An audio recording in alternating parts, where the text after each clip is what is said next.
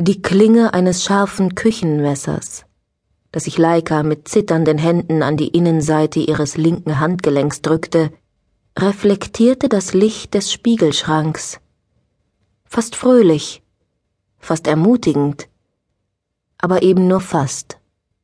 Das Mädchen kniete nackt neben der Badewanne am beige gefliesten Boden, hörte das monotone Flüstern der Lüftung, fernes Kläffen eines Köters, welches durchs Treppenhaus bis in ihre Wohnung drang, schwere Schritte und dazu das Knarren alter Holzdielen vom Stockwerk über ihr. Aber vor allem hörte sie das Tropfen des undichten Wasserhahns. Dieser elende, beschissene Wasserhahn. Hör endlich auf zu tropfen, dachte sie und wollte es herausschreien, wusste gleichzeitig, dass es nichts ändern würde, wenn sie es täte. Hör bitte, bitte einfach nur auf zu tropfen. Sie ließ das Messer los, beobachtete, wie es fiel und klirrend auf den Boden aufschlug, zwei, dreimal hin und her hüpfte, schließlich wie ein langweilig gewordenes Spielzeug liegen blieb. Ein hübsches, silbern glänzendes Spielzeug, eines, das verdammt tief schneiden konnte. Einen Moment später kämpfte sie sich hoch und blieb orientierungslos im Raum stehen. Zu ihren nackten Füßen lagen ihre rosa Unterwäsche und die abgetragenen Klamotten, ein rotes T-Shirt mit verblichenem, unleserlichem Schriftzug und eine Blue Jeans, die sie sich vom Körper gerissen hatte, weil wieder einmal das Gefühl, ersticken zu müssen, in ihr herangereift war und schwere Früchte trug. In einer Ecke hinter dem Klo sammelten sich Staubflocken, der Geruch von Farbe und Verdünner lag in der Luft. Ein ozeanblauer Seifenspender in Form eines breit grinsenden Delfins lag zertrümmert im Waschbecken.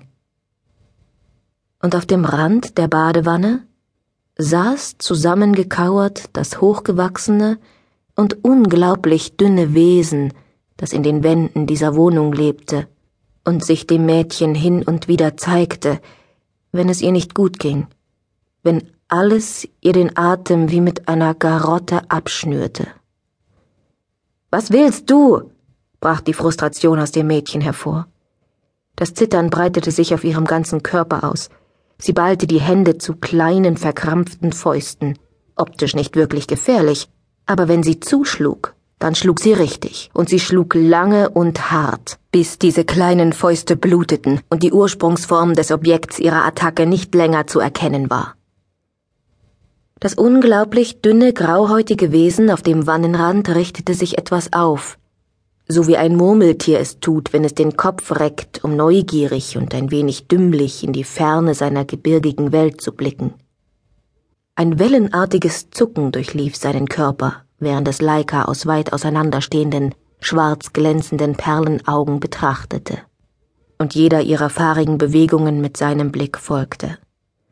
Dann sagte es mit einer Stimme, die noch dünner als sein Körper war, Wir haben ein Problem. Du meinst wohl, du hast ein Problem. Du, ich hab keins. Richtig. Das Wesen führte mit seinem dreieckigen, an ein Katzenhaupt erinnernden Kopf ein Nicken aus, das von einer seltsamen grauen Blüte hätte stammen können, die im warmen Sommerwind trunken hin und her schwankte.